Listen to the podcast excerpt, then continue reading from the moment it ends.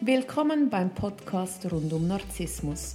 Schonungslos erklären wir dir, wie Narzissmus funktioniert. Wir, Martina Müller und Chris Övre vom Verein für Opfer von Narzissten, geben dir wöchentlich einen Einblick zu diesem Thema. Wir sind auch online für dich da. www.co-narzissmus.com ein neuer Podcast. Guten Morgen, Chris. Hallo, Martina. Ich freue mich sehr, mit dir heute über das Thema zu sprechen, und zwar den finanziellen Missbrauch in einer narzisstischen Beziehung. Ein riesen Tabuthema.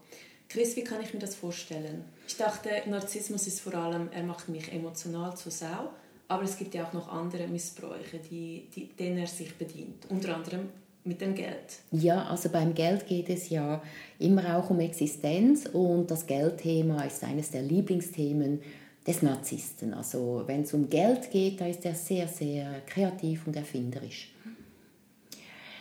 Also es gibt natürlich verschiedene Arten. Ich mache vielleicht ein paar Beispiele aus dem Leben.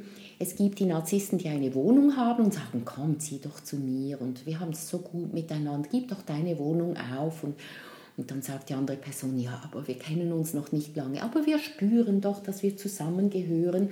Und dann ist man bereit, seine Sicherheit aufzugeben, das eigene Dach über dem Kopf und zieht beim Narzissten ein. Das gibt ihm natürlich automatisch mehr Macht und dem Gegenüber äh, mehr Abhängigkeit. Also wird er viel mehr bestimmen können, was jetzt da läuft. Er, ähm, weil es ja seine Wohnung weil ist und seine du bist Wohnung. eingezogen. Ja, genau. Und du wirst immer Gast sein, du ja. wirst nie mit also, äh, bestimmen können. Und dann macht er zum Beispiel eine Aufstellung der Kosten, da ist sein Leasing, dann ist die Miete, dann ist das Essen und sonst noch etwas. Und er übernimmt dann das Leasing und du die Miete und wenn ihr auseinandergeht, dann äh, gehört ihm das Auto und dir nichts. Oder er wirft dich raus, weil die Wohnung auf ihn lautet. Also das wäre zum Beispiel ein Missbrauch. Oder dann heißt es, ähm, wenn äh, der Narzisst zum Co-Narzissten zieht, ich gebe dir dann etwas dafür, ich beteilige mich an der Miete und dann sieht man nie was und jedes Mal, wenn man es anspricht, gibt es einen Riesenkrach. Oder? Jetzt tu doch nicht so doof, du bist so aufs Geld fixiert, ja. ich zahle dir dann das schon. Aha. Oder ähm, du, ich überlege mir sowieso, dich zu verlassen, so glücklich bin ich nicht mit dir, bis man sich nicht mehr traut, das Thema anzusprechen und man bezahlt natürlich die vollen Kosten. Oder man äh, eröffnet dann ein gemeinsames Konto und man zahlt ein, man macht zum Beispiel auch ab, dass die Ferien davon bezahlt werden. Man träumt von den Malediven, da kommt richtig Geld auf die Seite. Dann hat man das Geld und plötzlich ist es weg, weil er sich eine Uhr gekauft hat. Oder? Dann sagt man, das war eigentlich nicht die Idee. Und er sagt, also, ein Mann in meiner Position braucht eine solche Uhr und das Geld gehört uns beiden und ich kann auch mitbestimmen und, und du bist so geldgierig, also das, was er ist, dass äh, diese Schuld weiß er von sich und Oder beschuldigt andere. Sie nennen dich ja gerne Goldtiger. Ja, genau. Goldtiger dabei bist du die, die das Geld gibt und mhm. sie benutzen, also sie brauchen es. Oder noch besser ist, du gehst in den Urlaub und sie vergessen per Zufall die Kreditkarte und mhm. dann musst du alles bezahlen. Ja, oder wenn es äh, mal günstig ist, dann bezahlt er großzügigerweise. Und wenn es teuer ist, sagt er, du hast schon lange nicht mehr bezahlt. Also es bleibt dann immer an einem hängen. Und das sind so die Spielchen, wenn es um Geld geht. Und die sind noch relativ harmlos. Also da verliert man ein bisschen Geld, aber das ist noch keine Tragödie. Es kann aber sehr tragisch enden. Zum Beispiel, ähm, wenn man gemeinsam eine Wohnung hat oder ein Haus und ist abbezahlt und der andere ähm, organisiert sich eine Hypothek, was eigentlich beide unterschreiben müssten, aber irgendwie schaffen die das, dass sie dann trotzdem an das Geld herankommen. Und die Ehe ist ein Selbstbedienungsladen. Also das, was dann der eine genommen hat, dafür muss auch der andere gerade stehen, in ganz vielen Fällen. Stichwort Steuern. Ja, genau. Also wenn zum Beispiel die Steuern nicht bezahlt wurden, man trennt sich, dann ist man für die Hälfte verantwortlich, auch wenn man zum Beispiel Hausfrau ja. war und gar kein Einkommen hatte und der, der Partner ist vielleicht Millionär, hat ein sehr hohes Einkommen, dann plötzlich erwacht man und hat Schulden bis über beide Ohren, die man gar nicht verschuldet hat, aber dafür muss man dann gerade stehen. Also ein Narzisst kann einen schon ruinieren oder wenn er Geld braucht, dann sagt er, du hast doch da noch etwas auf der Seite. Ja, das ist für mich ja eben. Also entweder wir sind ein Team und es gehört alles allen. Und wenn man zum Beispiel Eltern hatte, die das gut miteinander konnten, dann geht man davon aus, ja, das ist normal, gut, ich teile das. Und äh, er hat immer üble Laune, wenn er etwas braucht, bis er das Geld kriegt. Und dann ist er wieder der liebste Mann oder die liebste Frau der Welt. Und wenn es dann nicht mehr, nichts mehr zu holen gibt, dann entlieben sie sich. Dann äh, finden sie plötzlich, es passt nicht und äh, sie lassen einen fallen wie eine heiße Kartoffel und gehen dann zum nächsten Opfer. Der Tinder-Swindler ist so typisch, oder? Und da muss man wissen, wenn jemand nach Geld fragt, den man noch gar nicht lange kennt und der hat niemand anderen, den er fragen kann der stirbt, wenn man das Geld nicht gibt, dann ist sowieso etwas faul an der Geschichte.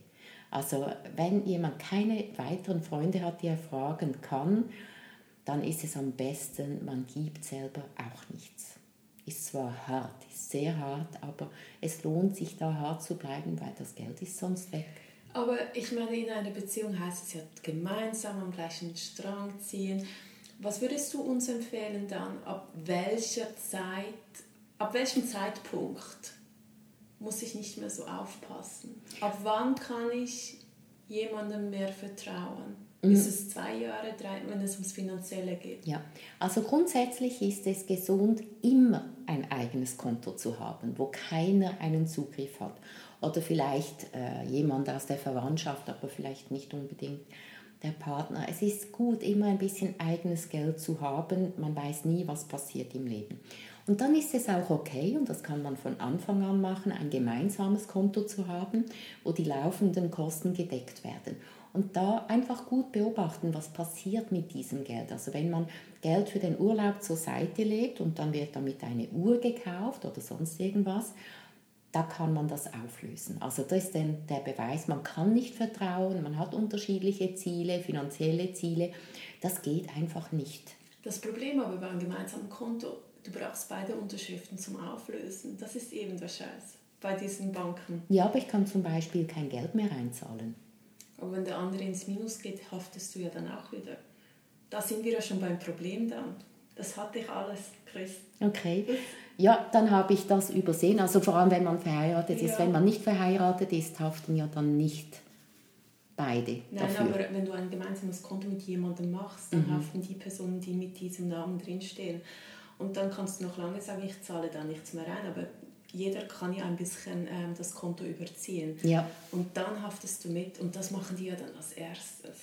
Ja, das ist tatsächlich so. Also da gilt es natürlich, das zu besprechen und zu schauen, wie geht man damit um. Oder vielleicht einfach bar, dass man das jeden Monat irgendwie ein paar hundert Franken bar in ein Kuvert, also in einen Briefumschlag macht, weil ja, das ist eigentlich auch blöd. Also, äh, man am muss Anfang auch sehen, ja gut, am Anfang heiratet man auch noch nicht. Ja, das stimmt auch. Oder wenn Aber verstehst du, was ich meine? Ja, ja, also es ist so, man kann es nicht komplett verhindern, dass man da ausgenutzt wird, aber man kann schauen, dass man zumindest nicht ruiniert wird und da eine gewisse Sicherheit für sich beansprucht, egal ob Mann oder Frau. Dann möchte ich mit dir noch über das Subtile reden, und zwar über das subtile Kommentieren, wie ich mein Geld ausgebe. Mhm. Also der Narzisst möchte natürlich am liebsten das ganze Geld für sich haben und er schaut, dass du wenig Geld ausgibst, also insbesondere für Kleidung und so weiter, außer er schenkt dir etwas, um dich zu belohnen für irgendetwas. Aber sonst äh, hat er es natürlich gerne, wenn du ganz günstig einkaufst. Also Friseur braucht es nicht, da kann man selber tönen ja, oder genau. färben und eben Kleider bitte C und A und ja, ja. nicht Boutique. Und so hübsch so. bist du eh nicht, das ja. spielt ja keine Rolle, du bist ja eine nette, oder? Also das, da ist er sehr subtil und eben ähm, auch äh, Komplimente werden ja nur noch selten gemacht. Also bei diesen Haaren brauchst du jetzt wirklich keine Tönung, das spielt dann auch du bist keine eine Naturschönheit. das wäre ja noch die nette Variante. Aber er schaut schon, dass das Geld zu ihm fließt und nicht zu dir. Und insbesondere auch nicht zu den Kindern. Also, dass die Kinder mehr verwöhnt werden als er. Das geht natürlich gar nicht für den Narzissten. Auch wenn Kinder da sind, er muss immer die Nummer eins sein und bleiben, sonst wird er unangenehm. Wie verhalte ich mich richtig, wenn er anfängt, meine Ausgaben zu kommentieren? Zu sagen, also diese Schuhe wären nicht nötig gewesen und eben, wieso gehst du alle sieben Wochen zum Friseur? Das kannst du ja auch selber machen. Wie reagiere ich oder wie reagiert man in einer gesunden Beziehung? Also in einer gesunden Beziehung wird das schon gar nicht erst gesagt, aber wenn das gesagt wird, dann kann man in Ruhe sagen, du, ich bestimme immer noch selber, was ich einkaufe. Ich finde, das liegt in meinem Budget. Ich habe das für mich angeschaut und für mich ist das in Ordnung. Und wenn er da Besitzansprüche geltend macht oder Kontrolle, das, das merkt man tatsächlich schon früh, wenn man wirklich hinschaut. Muss man sich bewusst sein, es wird nicht besser, sondern es wird schlimmer. Und dann wäre noch ein guter Zeitpunkt, um zu sagen, bei aller Liebe, das führt an keinen guten Ort ich gehe. Aber das ist so die große Schwierigkeit. Äh, die Angst allein zu sein, die zwingt einen dann dazu, mit so jemandem zusammenzubleiben. deshalb lohnt es sich, an Ängsten zu arbeiten, weil je weniger Angst ich habe, desto unabhängiger bin ich und ich genüge mir selber, ich brauche niemanden und wenn dann jemand zu mir kommt, äh, wo ich mich wohlfühle, dann ist es bestimmt eine gesunde Beziehung. Aber ich brauche den anderen nicht und ich gehe auch nicht in eine Abhängigkeit. Ich möchte noch einen Tipp geben für alle unsere Schweizer, ähm, äh, für alle unsere Schweizer Zuhörerinnen und Zuhörer. Darlehensverträge muss man immer notariell beglaubigen lassen, weil sie sonst nicht ähm, gültig sind vor Gericht. Ich möchte einfach alle schützen, die, damit man nicht den gleichen Fehler macht. Danke für den Tipp, ich wusste das auch nicht. Ja, weil wenn du jetzt einem Freund äh, Geld gibst, da macht man ja oft dann so einen Darlehensvertrag, mhm. Anführungszeichen. Der ist nichts wert, der ist äh, nicht, äh, also wie sagt man, ähm, nichtig Formfehler vor Gericht, weil okay. er nicht notariell beglaubigt worden ist. Ah, das wusste ich nicht. Guter Tipp, danke. Kostet, glaube ich, so um die 50 Franken je nach Kanton. Okay. Einfach, ja, dass man da ein bisschen nerven sich. Haben wir irgendetwas vergessen? Ich glaube, das ist alles. Ich fasse kurz zusammen, so unabhängig wie möglich finanziell mhm. bleiben mhm. und eben immer notariell beglaubigen für die Schweizer Zuhörer. und äh, ja, dann ist man vor dem finanziellen Missbrauch ein bisschen geschützt. Aber ja, genau. Er passiert tagtäglich. Ja. Das ist ein riesen Tabuthema, weil es auch mit viel mit Scham zu tun hat, wenn mhm. man nicht darüber sprechen will. Mhm. Danke vielmals. Danke. Dir einen schönen Tag. Dir auch. Tschüss. Tschüss.